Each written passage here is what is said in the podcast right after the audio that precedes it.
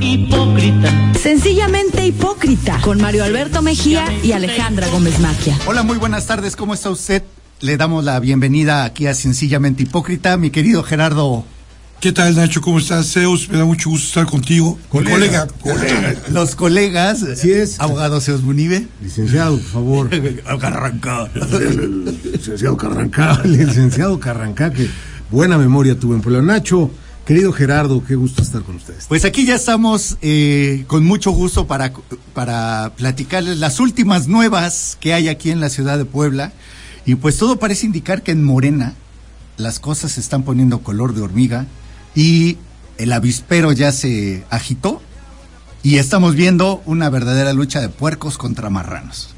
O sea, de Morena. De Morena. O sea, de Morena. Sí. Estamos hablando de Morena. Unos son más trompudos que otros. Sí, sí, bueno, sí, sí. Vamos a poner en contexto para que nuestros radioescuchas nos puedan entender.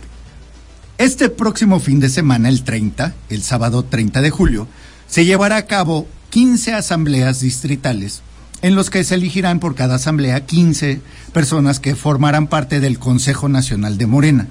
Ellos, a su vez, este consejo eh, eh, será el que decida al presidente o al, al dirigente nacional de Morena en una próxima asamblea, pero los que queden como consejeros aquí en Puebla serán los que designen al nuevo dirigente local. Que no ha habido dirigente local. Bueno, sí hay una representación, pero no ha habido una figura como tal de dirección. Porque ha El último presidente, en estricto sentido, fue Gabriel Biestro Mediniño. Es correcto.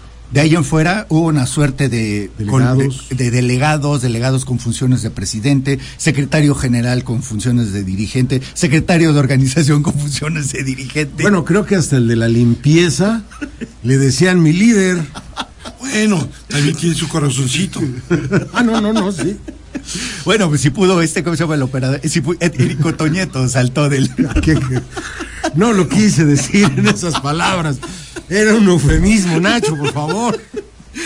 En, en ese sentido, eh, las elecciones que se van a llevar a cabo, el, la contienda interna de este fin de semana, eh, pues es fundamental porque a partir de ahí los consejos tendrán el peso suficiente para poder impulsar candidaturas, vetar candidaturas y también moverse conforme los tiempos vayan marcando. Como usted entenderá, todos los grupos en contienda de Morena están en la puja.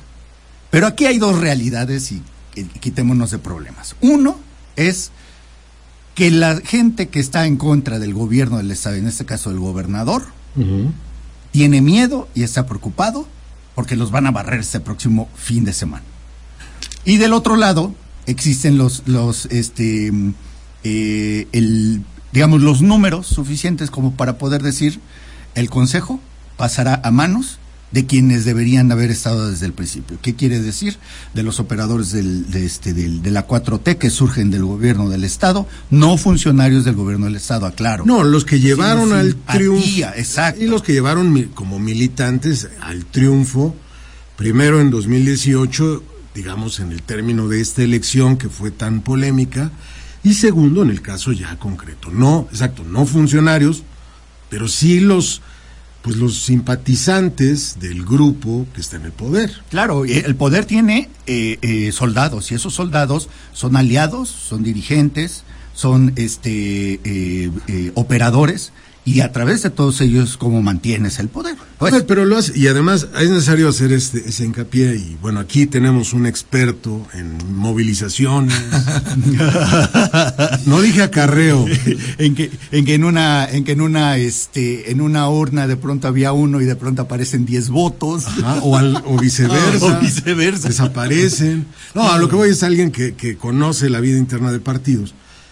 Pero así pa- ha pasado en el PAN, en el PRI y este, por supuesto en Morena. El presidente tiene a, su, a, a sus simpatizantes.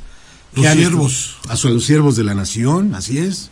Que bueno, en este caso ya so- son empleados, ¿no? Ya son, ya cobran como funcionarios, pero hay gente que milita, bueno, pues es parte de. Claro. Aquí dentro de toda esta puja hay un personaje que ha tomado principal eh, relevancia porque no es la primera vez que está inmiscuido en un escándalo o en un problema, que es Rodrigo Abdala de Artigues, que es era el delegado, el gran siervo de la nación. ¿Se acuerdan de estas figuras que creó Andrés, eh, Andrés, Manuel López Obrador para que representaran a la 4T en los estados y que en, el, en, el, en los hechos eran los superdelegados porque por ellos pasaban todos los programas de apoyo. Todos los recursos. Todos los recursos eran eh, prácticamente pues las contrapartes de los gobernadores en buena medida. Pero Quien lo supo aprovechar logró tener un buen, un buen peso político. Quien no lo supo aprovechar terminó como Rodrigo Abdala. Es que sí, porque él se equivocó. El Rodrigo Abdala no era un siervo de la nación, cabe aclarar, era un ciego de la nación. Pero el ciego no de no ver, sino el ciego del, del, que está en el colon. Yo creo que él, yo creo que él se equivoca. ¿no? Que se llama el, el ciego, el ciego. En el intestino grueso. Ese es Rodrigo. Mira, yo creo que él se equivoca y piensa que le puede vender chiles a Clemente, ¿no? Claro. Perdón, pero el gobernador tiene una experiencia, un colmillo. Se hace chiles de a de veras. Pues claro, no lo que dice hizo hacerlo. Porque para mí es un joven. Para mí es un joven que empieza. No, es un albur, perdón. Yo creo que es un joven que empieza y que no tenía la mínima noción que es la política y menos el Estado. Rodrigo Abdala es un, eh, es un, eh, él fue uno de los primeros que se identificaron como Morena, no siendo electos como Morena, sino como eh, militantes del PRD que logran acceder, y él es uno de los pocos diputados que logra entrar, y se cambia al bando de Morena, es decir, cuando apenas Morena se estaba constituyendo como partido. Y él fue también representante del movimiento de Andrés Manuel López Obrador ante el Consejo Nacional del INE y, entre otras cosas, había sido una figura que se le había apostado en cierto momento dentro de la 4T para hacer algo interesante. ¿Y qué es eso algo interesante? Que tenía futuro político. él logra realmente llegar, perdón mi querido Zeus, él logra realmente llegar y colarse dentro de la 4T por un padrino que en esos ámbitos es un gran padrino y que es Manuel Bartlett. El que baja la luz. El que baja. No, bueno, es el gran poder. Imagínate que te. Mira, hay dos, dos personas que son muy poderosas. Tres. El que te cierra el agua de la llave, el que no levanta tu basura en la calle y en este caso el que te apaga la luz o la sube. Pero fíjate, Manuel Bartlett, que además es la pareja de Manuel Bartlett, es la, es la tía de Rodrigo Abdala, Julia Abdala eh, por ahí viene esta influencia, pero además quien lo promueve en los medios, nada más y nada menos que es nuestro querido amigo, admirado y respetado, Ignacio Mier Velasco. Qué bonito. Sí, dice un periodista que pone arroba chayotero soy, es puntero, que no sé de dónde, le ve la punta, pero o le tocó la o hacia dónde o hacia dónde. Apenas le dio la puntita. Yo creo que es, le ha de verdad una puntita y por eso está. sí, sí, sí, pero es es Nacho Mier quien lo impulsa y le pone coincidentemente el apoyo de, la, de alguna gente que estaba en comunicación que en su momento apoyó a otro grande de la política poblana llamado Enrique Doger Guerrero. Mira nomás. Y, y tiene mucha lógica porque acuérdese usted que Ignacio Mier viene del grupo de Manuel Bartlett. Correcto. Él fue dirigente del PRI cuando Manuel Bartlett era gobernador, él también fue diputado federal, también fue miembro del gabinete, por si no lo... Si, no recuerdo qué cargo tuvo, no sé si estuvo en desarrollo social después de Bouchot. Algo por ahí. Eh, y bueno, eso era entendible que arropara al cachorro de Manuel Bartlett y le anduviera placeando. El tema es que ahorita eh, eh, Abdala ha generado un vínculo directo precisamente con Nacho Mier al interior de Morena para tratar de influir en las elecciones de este próximo domingo. De, perdón, de este próximo sábado. ¿Podrán tener la capacidad de mover a la gente? Yo no lo creo. Mira, es que aquí viene, ya, vamos a, corte. Vamos a corte y regresamos eh, para que nos platiques un poco. Hipócrita. Sencillamente hipócrita. Volvemos. Ya estamos en el segundo bloque de aquí de Sencillamente Hipócrita. Querido Zeus Munive, si vas a hacer un comentario? Sí, fíjate que desde hace un poco tiempo Rodrigo Abdala está operando físicamente en una oficina que está ahí en el centro. Está si no estoy equivocado, en la dirección es 7 eh, Poniente y 3 Sur, es decir, a una calle de la catedral, más o menos. El punto es que esa oficina... La mapachera. Pues podría decirse, porque está llegando muchos grupos, y ahorita voy a decir exactamente cuáles son los personajes.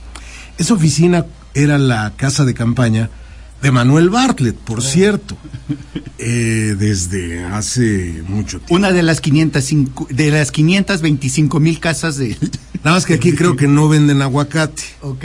Porque la donde venden aguacate siguen vendiendo aguacate, que es esta más arribita. Es correcto. Más hacia, más por la, la antigua normal. La, antigua normal del Estado. Bueno, el punto es que aquí ya se ha visto la presencia de Claudia Rivera Vivanco, exalcaldesa poblana, eh, de la familia de Claudia Rivera, que ahí están haciendo los números, los, las listas, jalando gente. Han llegado incluso grupos eh, LGBTQ que son la, la, la, el grupo que apoyó mucho Claudia Rivera siendo alcaldesa, ¿no? Así es, por cierto, apenas estaba haciendo una tarea para la carrera, y hago un paréntesis. ¿Te acuerdas que Claudia Rivera le dio, eh, por el cabildo, le dio a las juntas auxiliares la posibilidad de casar al, a los... es correcto. A las parejas del mismo sexo. Bueno, te voy a decir, no es que estuviera bien, bueno, lo que hizo Claudia Rivera es una aberración jurídica. Jurídica, te voy a decir por qué porque ya la ley ya había sido modificada, el Código Civil del Estado ya había sido modificado y ya no establece que el matrimonio necesariamente es hombre-mujer. Entonces lo que haya hecho ella es una aberración porque ya estaba. Y lo que hace un presidente de la Junta Auxiliar es que asume por para auxiliar a la dirección del registro este, civil del Estado. Llámelo usted simulación, gatopardismo, lucro, como usted quiera. Protagonismo, es decir, eh, Claudia Rivera, digo con todo respeto, y no es hacia su persona, sino hacia actuar como... Sí, hay que, hay que tener un punto muy claro sobre todo esto. A, ver, a Claudia Rivera, Vivanco, exalcaldesa de Puebla, se le, se le critica desde su función pública, pública como política ahorita, como, como miembro de un partido en el que tiene un cargo en este momento. Sí dentro de la organización de todo un proceso. y cuando era presidenta municipal, por ser presidenta municipal. Por eso se le critica. No se le critica por su condición de mujer. Mujer, para nada. Nunca, se, nunca hay una referencia en general sobre ella como persona o como mujer. no hay violencia de género. Su función pública es la que está sujeta al escrutinio y sobre eso, permítame decirle que es la peor alcaldesa que ha tenido Puebla yo creo que desde que Iturbine se vino a comer los chilitos en Nogada, yo creo que yo creo que desde Victor, Victoriano Álvarez el 79, pero ese cuate salió por piernas, por tranza, entonces estamos hablando, pero el, el tema es que Claudia Rivera junto con Abdala están ahí. ¿Te acuerdan? Y ya con esto le voy a dar la, la porque porque nos va a sorprender seguramente algo le veo la cara. Trae una exclusiva, una bomba. Trae esa, diría, diría mi mamá, traes cara de pícaro, chamaco canijo, por no decir otra palabra. Traes, traes cara de pícaro, y así veo desde hace rato sobándose las manos al, compañero Tapia. Pero es que, ¿te acuerdas? ¿Se acuerdan que hace, pues no sé, tendrá un mes más o menos, quizás? Hubo un evento ahí en la llamada Plaza de la Democracia, es decir, afuera de la UAP del Carolino. Es correcto en el que Claudia Rivera y Nacho Mier compartieron templete, que fue indignante porque decían, no, ¿cómo? Pues el periódico de Nacho Mier, es decir, Cambio, se la pasó hablando muy mal de la alcaldesa. Bueno, sabemos que hasta hubo una extorsión. Una extorsión y existen denuncias de Claudia Rivera contra el doctor Rueda por violencia política de género, lo cual significa que Claudia Rivera se alió con su enemigo su enemigo y con el socio de su violentador, es o presunto violentador. Es correcto. Y además alguien que le que Rueda le pidió que contrataran las cámaras de vigilancia de la empresa de su sobrino. es correcto, de Misco. De Misco, exacto. Bueno, es por eso por lo interesante de esta alianza en que, que está todo el grupo de Claudia Rivera junto con el grupo de Abdala, es decir, Ignacio Mier. Ahí está, el triángulo amoroso, no. Esa, pequeña, esa pequeña reunión que eran menos de 200 personas. Sí, claro, sí. Sí, sí. O sea, no es así que digas. No, no, no. no e incluso te voy a decir. El Estado es una. En esa, en esa reunión asistió el que era el gran operador de los programas en tierra, de los programas de la 4T, y que no te pueda llenar una plaza de la democracia a reventar es realmente eh, ridículo. O sea, ya, ya ni un cantante de rock de los 70, ¿no? Ya ni, ni un hoyo funky. El hoyo funky tiene más. los pasteles verdes llenan más. no, claro. Y los dandies, oye, pues, oye, eso hasta. Pero a ver, este. Mi abuelita ahí estaría. Abogado Gerardo Tapia, camarada. yo les quiero comentar, como ustedes bien saben. Revélenos su exclusiva y bomba mediática. Bueno, yo les comento, como bien ustedes ya saben, la presidenta de la Comisión de Nacional de Honestidad y Justicia es la mamá de Claudia Rivera. Así es, Eloísa Vivanco Esquinde. Bueno, ahora resulta que quieren volver a Morena un partido familiar. Y no únicamente ellos, quieren registrar a los hermanos de Claudia para que voten y sean delegados. Joven. El partido se lo agradece. Sí, claro. David y Maite Rivera Vivanco. Recuerden que Maite, cuando fue directora del DIF, eh, el PAN presentó una denuncia por un desvío o por, un presunto quebranto multimillonario en el programa de despensas. Simularon operaciones financieras, oh. dieron de baja facturas, pagaron facturas para ir acomodando los diferentes precios y al final todo terminó hecho un cochinero. Y tiene también alguien que está siendo eh, investigado este hombre Viveros. Ah, claro, está, es procesado, de hecho. Andrés García Viveros está procesado actualmente por el delito de eh, eh, hostigamiento sexual y laboral en contra del exasistente personal de Claudia Rivera. Es correcto. Bueno, y ahí tenemos a alguien más de su núcleo. De su clan. De su clan, que es Iván Herrera Villagómez. Diputado local. Diputado local y es regidor. Bueno, con Claudia, con Claudia Rivera, claro. Él ha metido a Luis Felipe Herrera López, Ana Gabriela Herrera Villagómez, a Fernando de Jesús Pastor Herrera, a Lorena Esmeralda Becer, Becerril, esposa de él, y a su cuñada María Violeta. No aparece ahí Gerardo Tapia Herrera porque. No, no, no. ¿No, ¿No eres Herrera? No, no, no, O sea, cinco familiares. Cinco familiares. Qué bonito. ¿Cómo ves? Y de ahí nos podemos ir al caso de. Ay, este diputado, ¿cómo se llama? Este, Carlos Evangelista. Evangelista, metiendo a familiares también. O sea, ve qué clase de gente, qué grupo en contra del gobernador, de gobierno tratando de sumar con sus familiares. Ya no les alcanza. Pero, pero vamos a, vamos a quitar incluso, eh, digo, y lo digo con respeto, no, no, el refutarlo no es, no es, no es para ofender, es, eh, vamos a quitar que sean en contra o a favor del gobernador. Porque finalmente, bueno, pues es un, es un partido político. El tema es que si bien no hay una figura de nepotismo, sí hay una, una figura de agandalle. No es una figura jurídica. pero es decir, estamos jugando a contratar a fulanito, a fulanito, a fulanito para que vayan a votar. Eso al final de cuentas es clientelismo, corporativismo, todos los vicios que criticamos del revolucionario. Todos los sismos del, ejercicio práctico del PRI. Es correcto, que pero que aquí los estamos viendo y que se decía, o sea, sobre todo su santidad, eh, Claudia Rivera, ¿no? Porque ella se presentaba como una santa. Sí, sí, sí pero vemos que, que, que, no, o sea, no hay ninguna, ningún asunto de, de, pulcritud en su actuar político.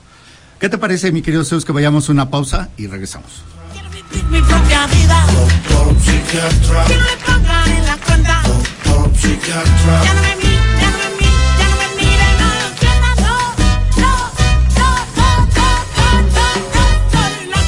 Hipócrita. Sencillamente hipócrita. Volvemos. Ya estamos aquí en el tercer bloque de Sencillamente Hipócrita. Y bueno, hoy les queremos platicar también adicionalmente a este conflicto de Morena. Eh, Mario Alberto Mejía, a quien le mandamos un amplio saludo hasta donde se encuentre, seguramente estará en una playa tropical, con un coco en la mano, viendo mujeres voluptuosas. a él le mandamos saludos. Y que no le gusta. Y que no le gusta. Ah, caray, ¿dónde está eso? ¿Dónde se fue? Nos hubiera invitado. ¿Qué hay que hacer para.? No es cierto, señores. Está trabajando en la Ciudad de México. Ok. bueno, Oye, en la él- Ciudad de México hay palmeras y cocos.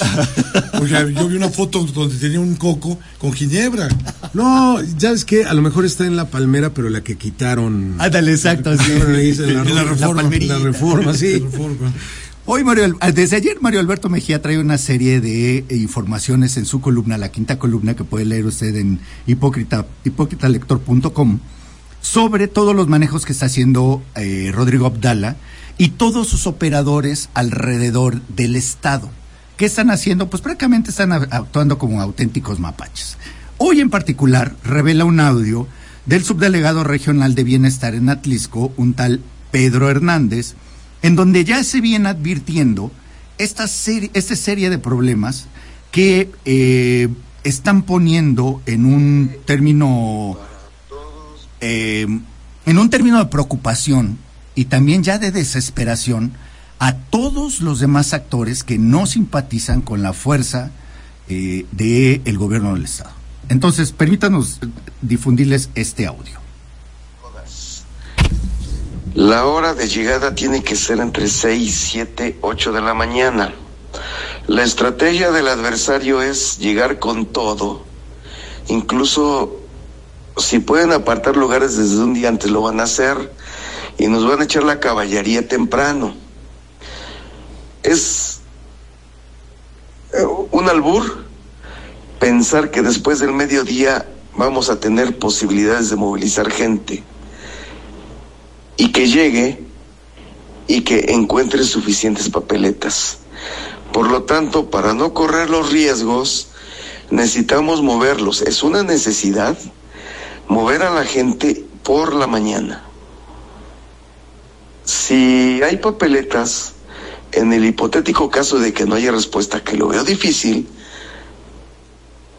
y que sobren para la tarde, pues entonces sí movemos a la gente por la tarde pero entre la movilización y la carrera va a estar tremendo por la mañana.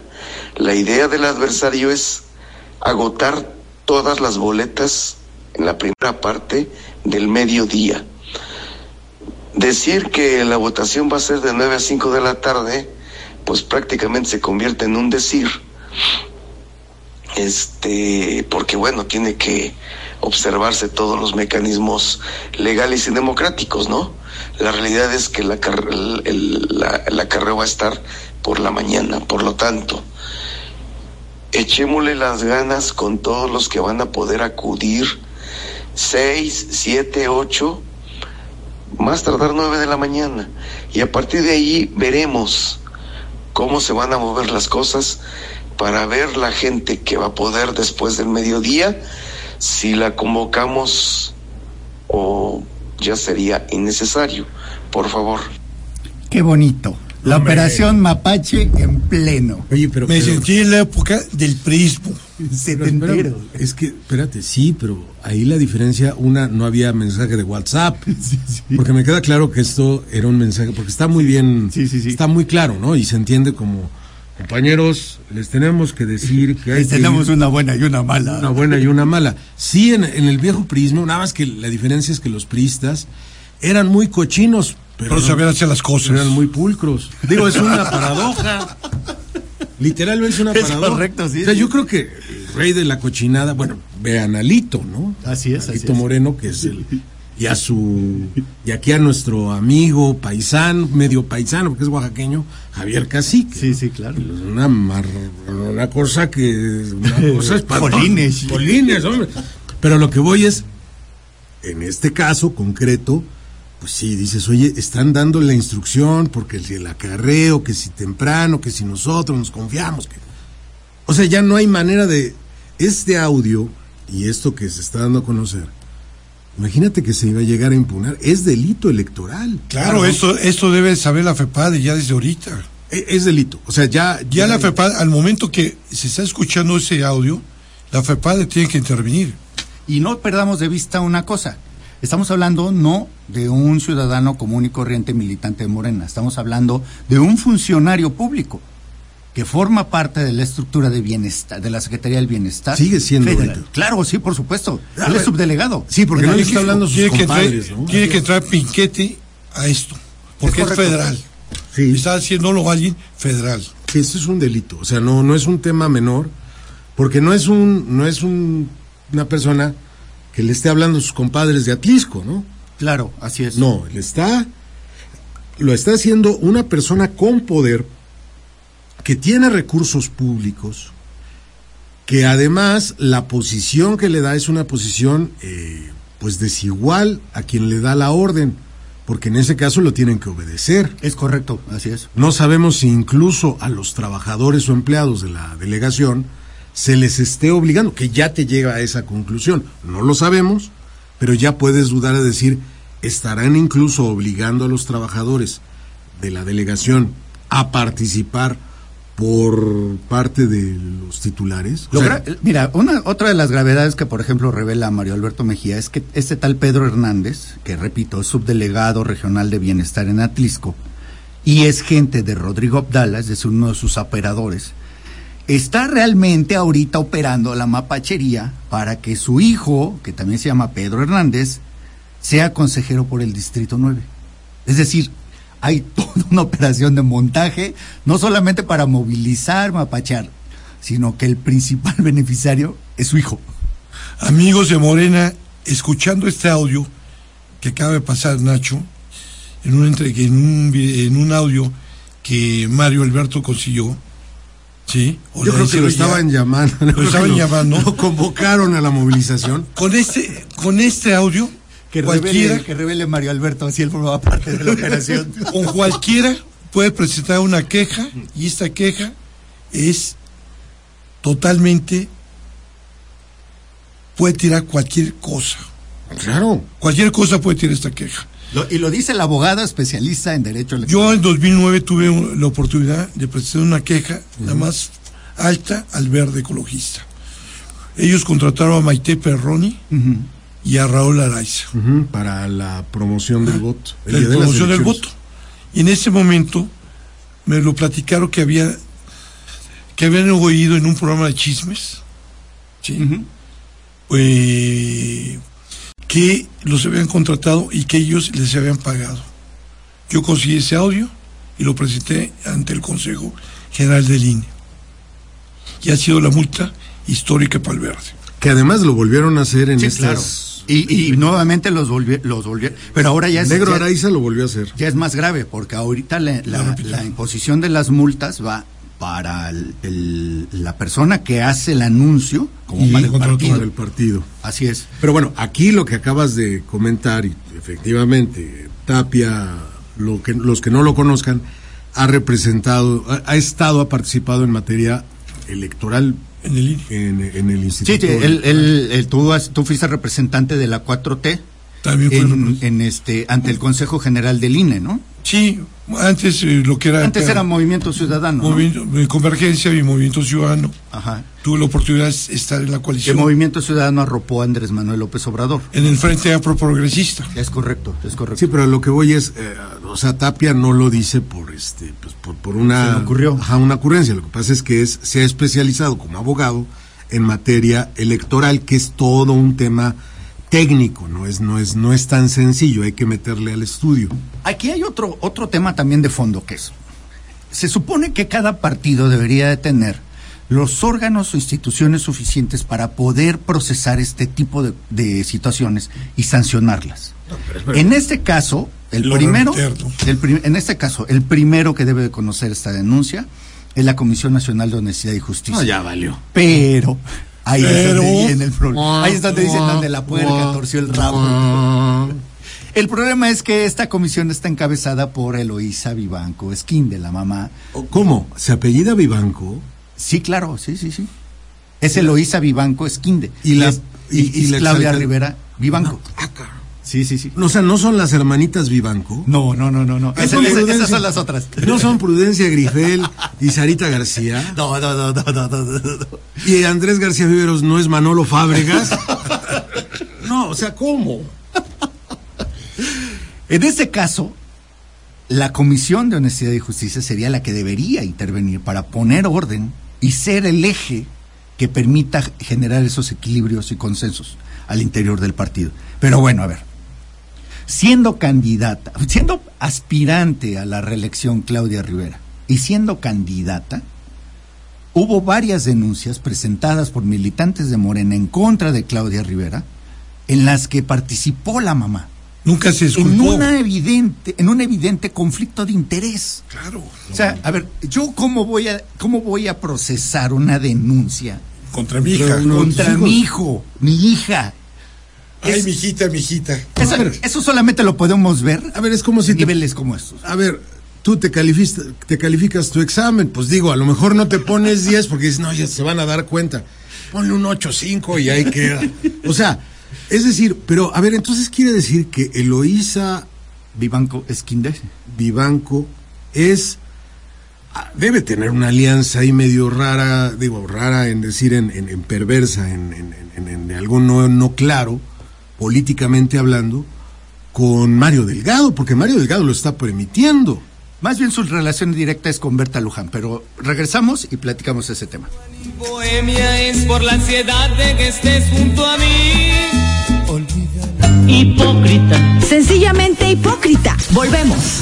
Ya regresamos a este último bloque de Sencillamente Hipócrita y usted disculpará que nos estemos alargando tanto con este tema de Morena, pero es que hay tantos hilos, tantos problemas y tantas irregularidades que es imposible no dedicar todo un programa completo a esta situación.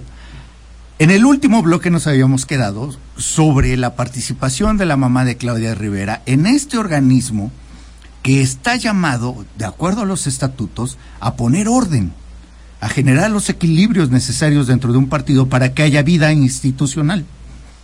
Y con esto, eh, este, el buen Zeus planteaba la pregunta de cómo están esos vínculos. Bueno, para todos es sabido que el vínculo directo, la madrina política, tanto de la mamá como de Claudia Rivera, es Berta Luján. Berta Luján es la presidenta del Consejo Nacional y una de las mujeres más poderosas al interior de Morena. ¿Por qué? Pues porque controla el Consejo. Bueno, su hija es funcionaria del gabinete de nuestro señor presidente de la República, ¿no? Es correcto. Con Viejos te- militantes de izquierda, del PRD, Sí. que tienen una amplia cercanía con López Obrador. de ascendencia, sí, claro.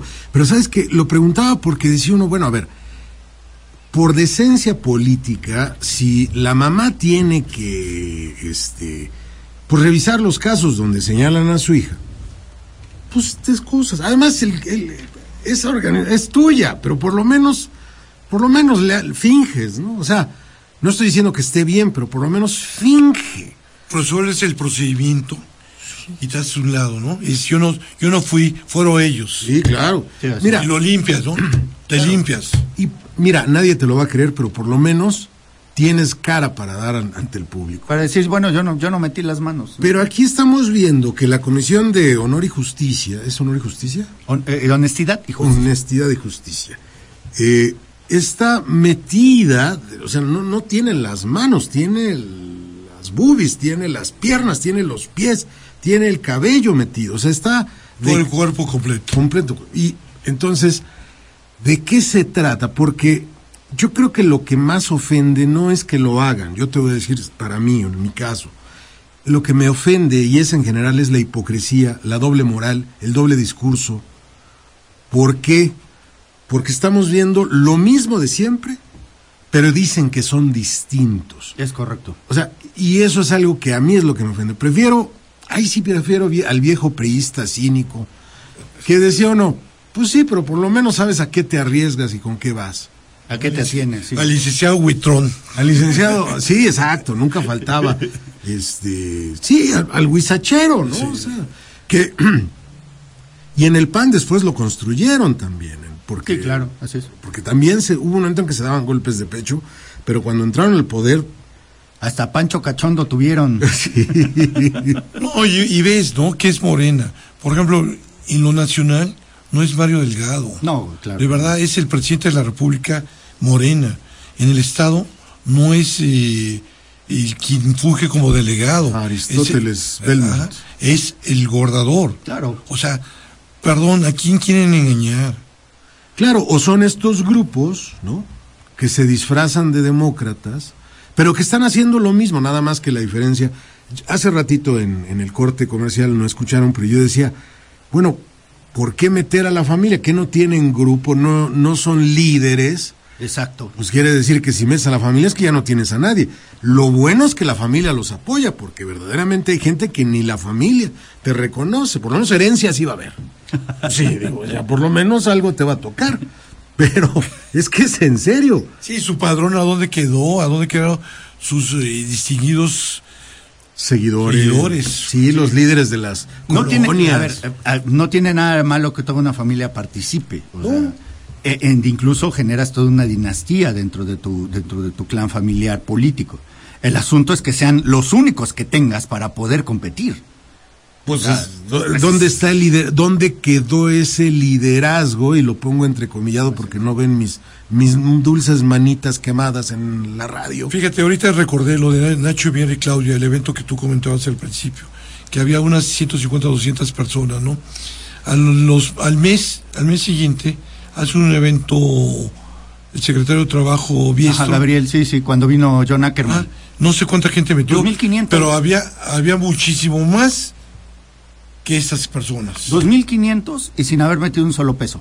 Con pura eh, invitación de vamos, bien, bla, bla, bla. Además, John Ackerman nos puede gustar o no, pero pues tiene Es un hombre polémico que... tiene su liderazgo interno, ¿no? Pues sí, pero ves la capacidad de uno y otro, ¿no?